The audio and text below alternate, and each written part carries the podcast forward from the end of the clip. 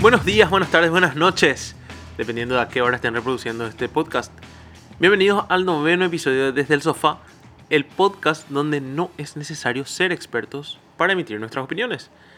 Como siempre, quiero empezar agradeciendo a todos y cada uno de ustedes que escucharon los episodios anteriores, los que suelen dar like a las publicaciones en las diferentes redes sociales, los que me suelen escribir para dar alguna nota, recomendación o comentario sobre películas, series, hasta memes nunca, nunca, nunca voy a cansarme de decir simplemente gracias. También quiero agradecer y seguir recomendando a nuestro primer patrocinador oficial, Digital Games Paraguay. Como expliqué en el episodio anterior, Digital Games es la primera y principal página de venta de pases digitales para videojuegos en nuestro país. Utilizando el código Mi Primer Juego, así como suena, todo junto en minúscula, tienen 10% de descuento para su primera compra.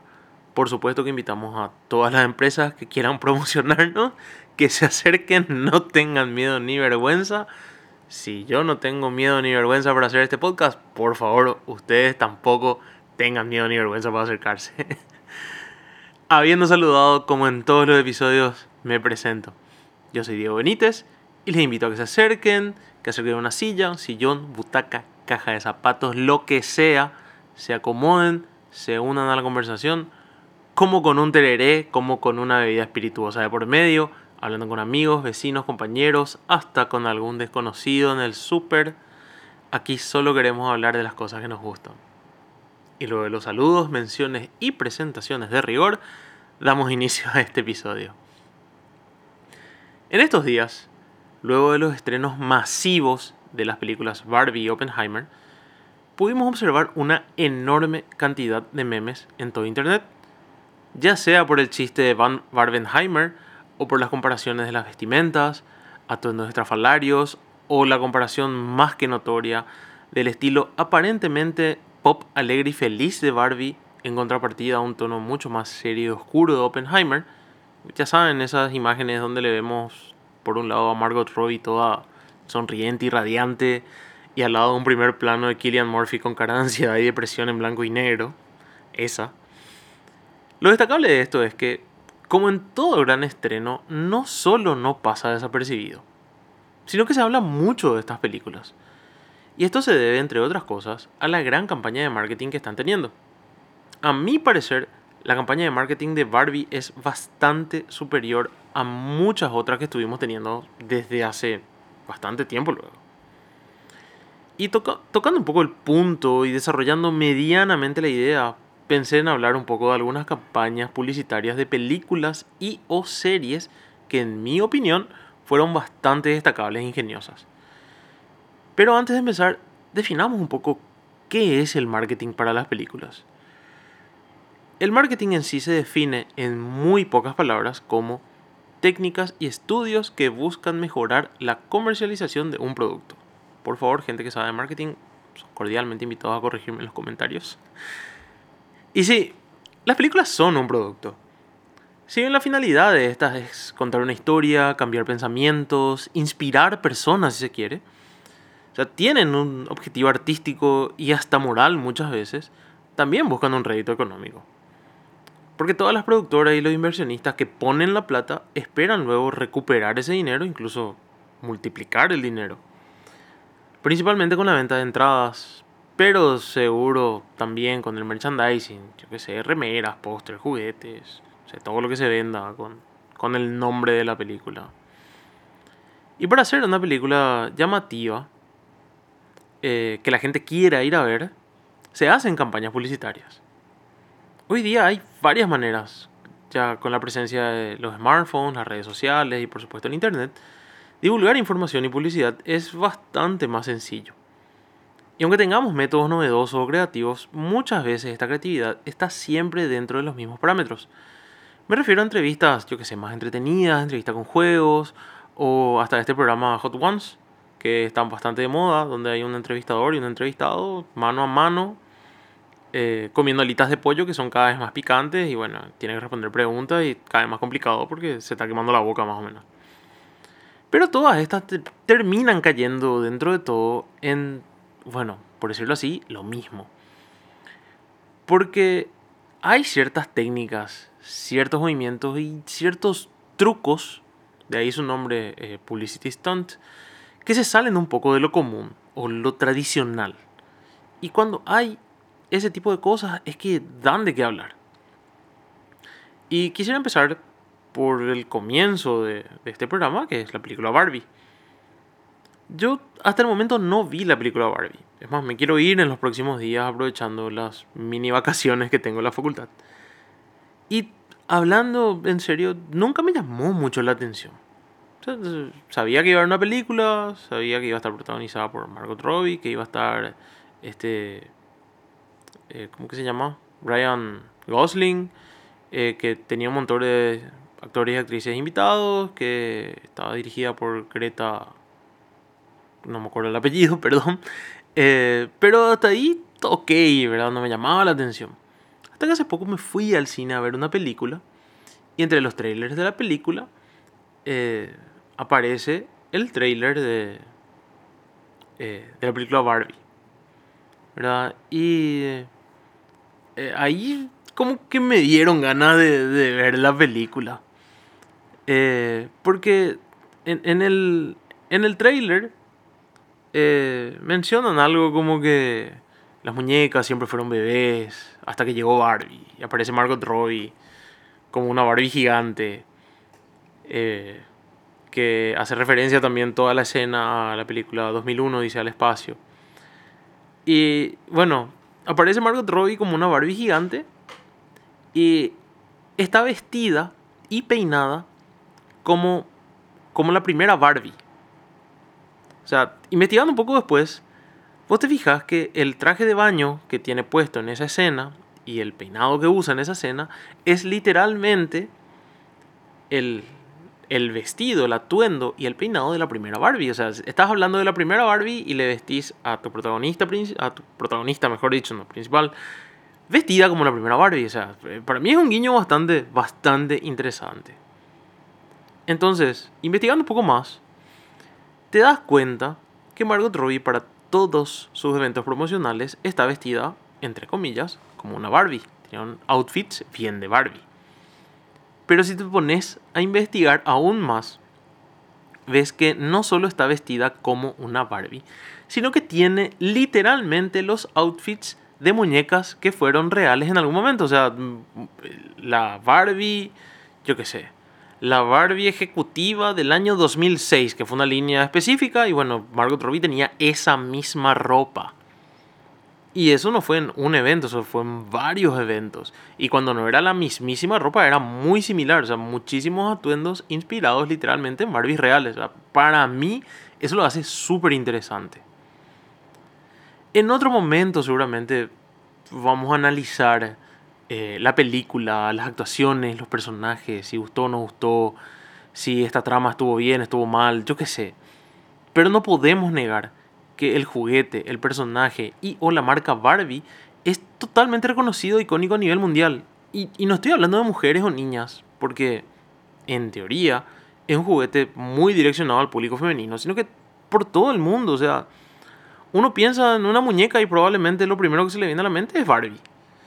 ¿Verdad? Entonces, o vos decís Barbie y sabés que es una muñeca. Es más, te viene la cara de esa muñeca. Entonces, yo creo que la publicidad de esta película, la manera de explotar esta fama de, de esta marca con los atuendos, los peinados, las referencias fue súper correcta. Es más, en los show notes que están en el Instagram, porque sí, ya somos cada vez más profesionales y tenemos show notes episodios, van a estar algunos de los atuendos de Margot Robbie en comparación a los diseños reales y oficiales de las Barbie que inspiraron los looks de la, actriz. Siguiendo con las campañas de marketing novedosas, quiero destacar lo que hizo la gente de HBO con Los Soprano. Para quienes no sepan, Los Soprano fue una serie de HBO, como dije antes, sobre Tony Soprano, el jefe de una familia mafiosa de Nueva Jersey que tiene problemas personales y profesionales que lo hacen buscar ayuda psiquiátrica. Imagínense una mezcla del Padrino con Analízame. O sea, Analízame fue una película cómica con Robert De Niro y Billy Crystal, con la misma temática del capo mafioso que se va al psiquiatra. Entre paréntesis, vean Los Soprano, es genial. Vean Analízame, es genial. Si no vieron El Padrino, no sé qué hacen en su vida, vayan El Padrino, es súper genial. El caso es que, además de las entrevistas y spot publicitarios en televisión, yo qué sé, la, la propaganda que sale en la tele, como le decimos, uno de los stunts que más me gustaron y que más me llamaron la atención fue que en algunos taxis de la ciudad de Nueva York ponían colgando un brazo de un maniquí como si hubiese un cuerpo en la cajuela y en el, en el paragolpe es un pequeño sticker que decía Los Sopranos solo por HBO. O sea, imagínate vos estabas ahí en Nueva York, comiendo panceta enrollada con queso, todo frito y refrito, esquivando balas de algún colegio, yo qué sé. Y ahí ves un taxi que va con un brazo colgando de la cajuela y te, te moría de miedo, ¿verdad? Hasta que ves así el sticker chiquitito que dice Los Sopranos, Más en los show notes también voy a dejar este, una pequeña imagen de, de esta campaña que para mí fue genial, genial. Y hablando de, de stands callejeros, a Quentin Tarantino muchas veces le criticaron por hacer películas demasiado violentas o demasiado sangrientas. Y sí, mira, siendo que él no hace películas de terror, por así decir, o gore, que es un estilo o subestilo, tiende a hacer mucho uso de sangre y de violencia. Es más, él tiene un estilo muy definido, es muy reconocible para todo aquel que lo ve. Las películas de Tarantino son, son muy Tarantino. Vos ves algo de él y enseguida reconoces. Tiene su sello así en cada escena luego. Pero como dije recién, esto también le valió críticas por parte de algunas personas. Es que Tarantino siempre dijo, yo hago películas para mí, yo hago cosas que me gustan a mí y que me gustaría ir, al, ir a ver al cine a mí. Así que tenemos una idea de lo que le gusta y bueno, y sus influencias también. Y esto, bueno, sabemos desde siempre. O sea, él siempre dijo, nunca lo, negó. Tanto así que en el año 2003 Tarantino estrena la película Kill Bill Volumen 1 y como parte de la promoción de esta película, él, bueno, tiene que dar entrevistas en diferentes programas, etcétera, etcétera. En una entrevista en particular, él habla con una crítica de cine que se llama John Wall. Esta, esta señora, John, es muy famosa por ser ácida, por ser directa, por ser molesta con sus invitados, por hacer preguntas incómodas, pero así de desagradable. Entonces, bueno, está en la entrevista, las aguas se van caldeando cada vez más hasta que en cierto punto Jan le pregunta, ¿y cuál lo que es la necesidad de hacer tan violenta, tan violenta gráficamente, tan cruel tu película? Y Tarantino harto le responde, le grita luego, porque es muy divertido, Jan, metete eso en la cabeza. Sí, no, no, eh, más o menos, ¿por qué? No hay por qué, porque es simpático, fin. Después de esto, en el 2004, Tarantino estrena la segunda parte, Kill Bill, volumen 2, entre paréntesis, no se esforzó mucho para el nombre parece. en honor a esta entrevista y a estos comentarios, parte de la promoción de la película fue un cartel gigante de, donde aparece Uma Thurman, que es la protagonista de la película, posando con una espada, que es el arma que usa en la película.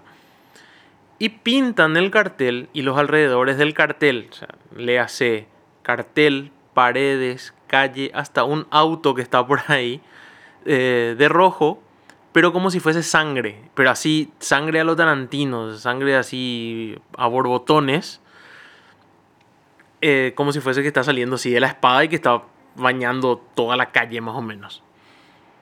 Entonces, tenemos no solo un cartel de una película súper popular, sumando que este cartel no es simple, o sea, no es un póster grande nomás de la película, sino que encima toman un elemento que fue este comentario que se hizo viral y lo explotaron al máximo. Porque de por sí tener un cartel creativo ya es llamativo. Pero conociendo todo el contexto, para mí por lo menos le da un valor e importancia muchísimo mayor. Otros trucos publicitarios, por llamarlo así, que no necesariamente son de promoción de la película, pero más bien son para mantener viva la mística, son cuando toman elementos que figuran en la película o serie y los convierten en realidad.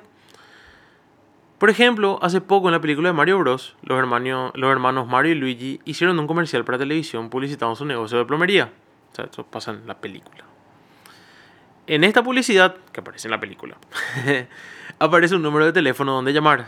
O sea, dice, hola, yo soy Mario, yo soy Luigi, llamen acá y yo qué sé, le arreglamos tu baño. y si uno llama, bueno, dentro de los Estados Unidos, porque es un número de los Estados Unidos, llama a este número, les atiende una grabadora con las voces de los actores que hicieron de Mario y Luigi haciendo publicidad del negocio, como si fuese algo real. A mí me parece algo muy genial. Porque si tenemos en cuenta, en Hollywood hay ciertos números que están reservados para que esto aparezca en las películas. Estos números no son reales y son exclusivamente para que nadie esté llamando y molestando cuando encuentre un número en alguna película. O sea, vos ves, llama al 555, yo qué sé, 1234. Entonces la gente boluda agarra su teléfono y empieza a llamar y a molestar. ¿Y qué pasa si hay una pobre persona del otro lado recibiendo miles de llamadas todos los días porque su número apareció en la película? Porque sí, hay gente te coréis. Bueno, algo así es lo que hicieron los productores de la serie How It Met Your Mother, como conocía vuestra madre. Eh, para quienes no conozcan la serie, la misma se trata de un grupo de amigos que viven en Nueva York, tienen ciertas aventuras, por así decir, el día a día. Durante la serie se hace mención a ciertas páginas web, incluso el personaje de Barney Stinson, interpretado por Neil Patrick Harris, tiene un par de libros que son, según él, de autoría propia. Tanto las páginas web eh, son, o mejor dicho, fueron, porque ya no están activas, reales.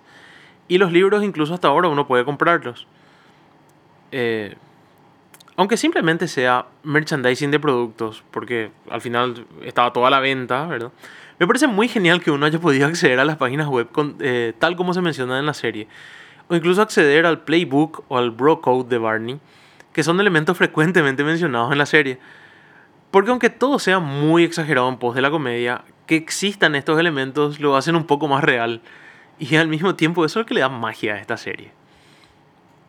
Y aunque las empresas y productoras hacen mucho de lo que es la publicidad, por supuesto que no podemos olvidarnos de los comentarios boca en boca. Porque al final es de lo más convincente que pueda haber y también de lo más viral. Por ejemplo, lo que están haciendo hoy día con los memes de la película Blue Beetle. No digo que sea así, pero la gente lo, lo, hace parecer como si DC no invirtiese en publicidad para la película. La mayoría de la promoción de esta se hace a través de memes en redes sociales. Y capaz haya empezado incluso como una broma, capaz que no. Pero ahora mismo todos sabemos que la película se estrena el 18 de agosto porque tenemos ese chiste, pero hasta en la sopa. Es más, hasta en este podcast está. Así que ya está. Y entre los mejores stands de promoción tenemos a gente recreando algo similar a la película en vivo y en directo. Por ejemplo, lo que hicieron para promocionar la película Carrie. Eh, esta película, bueno, está basada en una novela homónima escrita por Stephen King. Se trata de una nena, una chica que tiene más o menos 15 años, que es, que es molestada, que es bulineada en el colegio.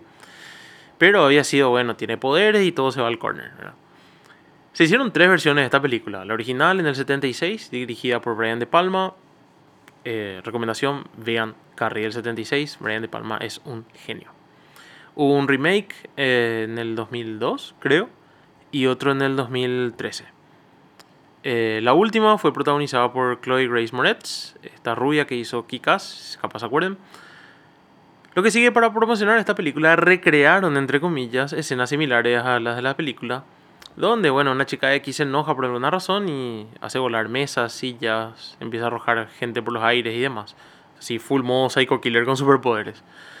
Por supuesto que las, las, personas involucradas eran actores y actrices, pero seguro que las personas que lo vieron, que no sabían que era un stunt, se habrán, se habrán pegado el susto de su vida, ¿verdad? Bueno, caso similar es de la película de terror Smile, que en español significa sonrisa o sonreír, sí, sonrisa o sonreír.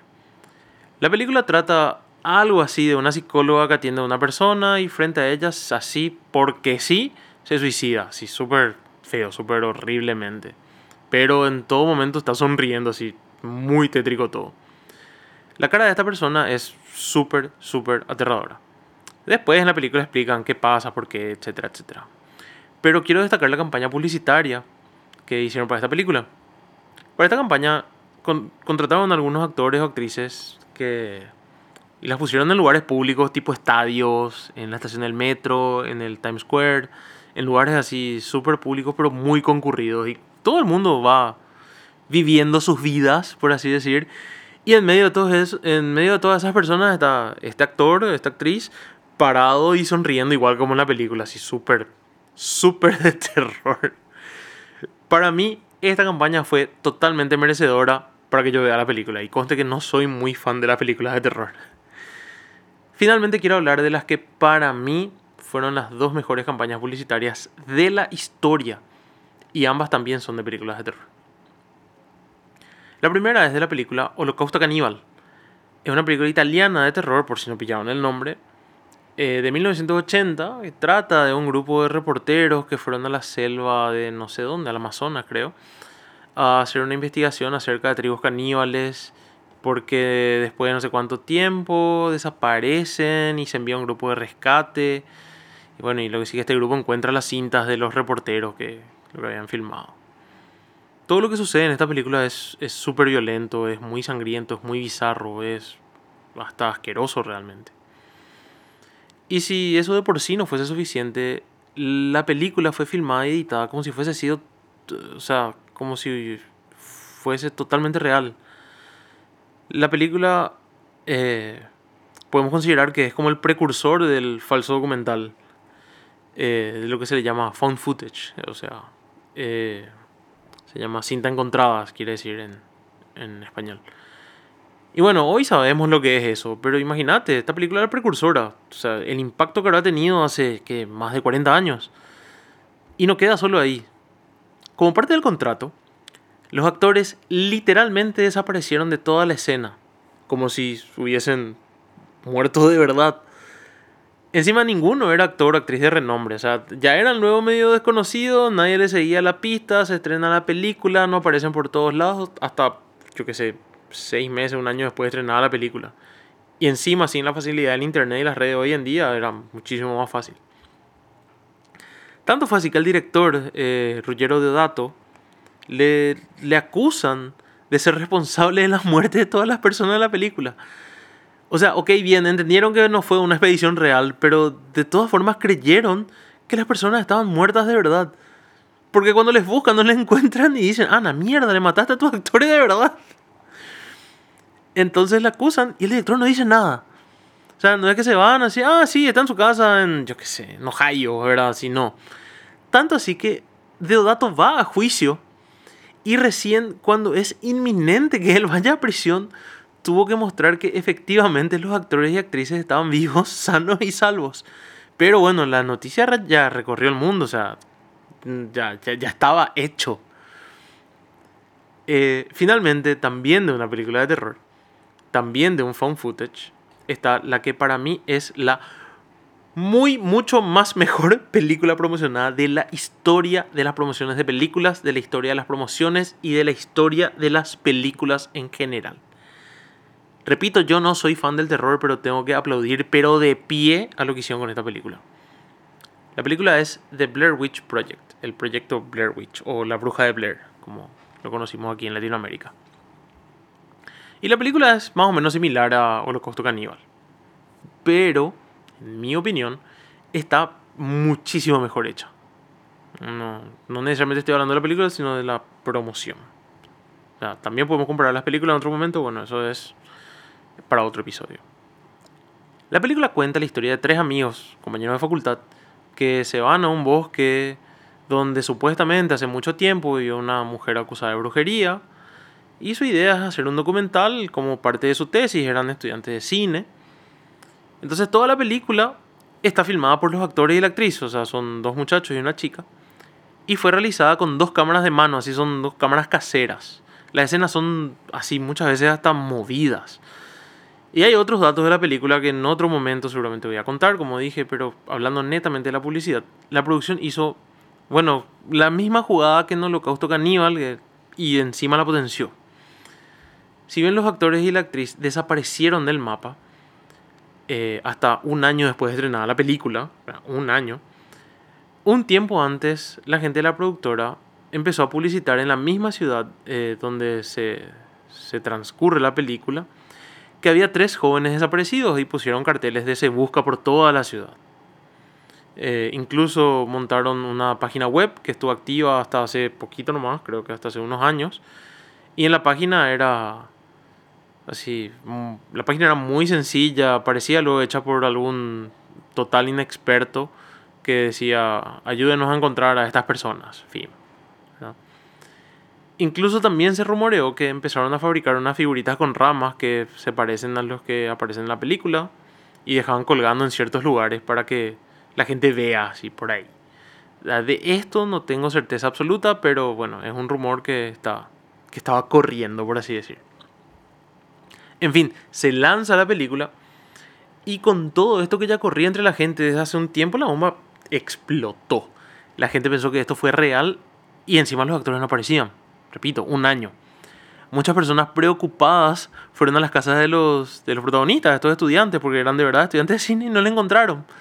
La mamá de la actriz Heather Donahue, que usó su nombre real para la película igual que los otros dos, para darle más realismo, recibió visitas, cartas, flores por muchísimo tiempo, porque todo el mundo pensaba que su hija falleció de verdad. Y no fue sino hasta bastante tiempo después que salió la verdad. Pero como dije recién, la noticia ya te recorrió el mundo, ya salió de control. La película fue un exitazo de taquilla, ya sea por el morbo, sea por el terror, sea por ambos no podemos negar que de por sí la película da miedo. Pero que nos hayan hecho pensar que esto fue 100% real, para mí fue muchísimo peor. Yo es más, yo me acuerdo que vi la película hace no sé cuántos años. Yo estaba muerto de miedo. Y peor cuando pensaba que era real. y bueno, aunque haya muchísimos ejemplos, eh, yo qué sé, muchísimos ejemplos más, más importantes incluso capaz, detalles que seguro se me escaparon en estos ejemplos, quiero dejar bueno, hasta acá. Eh, no quiero despedirme sin antes volver a agradecer a todas aquellas personas que se hayan tomado el tiempo alguna vez de escucharme, de escribirme, de darme tips, ideas, hasta pedirme recomendaciones de películas, como, como dije, les agradezco muchísimo. Prometo retomar pronto tanto la grabación de episodios como una recomendación de películas en la página del Instagram. Pero mientras tanto les pregunto, Díganme en los comentarios, ¿conocían alguno de estos datos? ¿Vieron alguna de estas películas o alguna de las promociones de las mismas? ¿Cuál creen que es el mejor stand de marketing, de marketing promocional que ustedes recuerden, sea de esta o de alguna otra película? No sé. como dije, les leo en los comentarios. Ojalá este, este episodio y cualquiera de los otros les haya gustado tanto como a mí me gusta hacerlo. Creo que esta vez sí cumplí con mi promesa de no tardar tanto entre capítulos. Espero poder no solo mantener, sino mejorar el ritmo y poder volver a escucharnos pronto.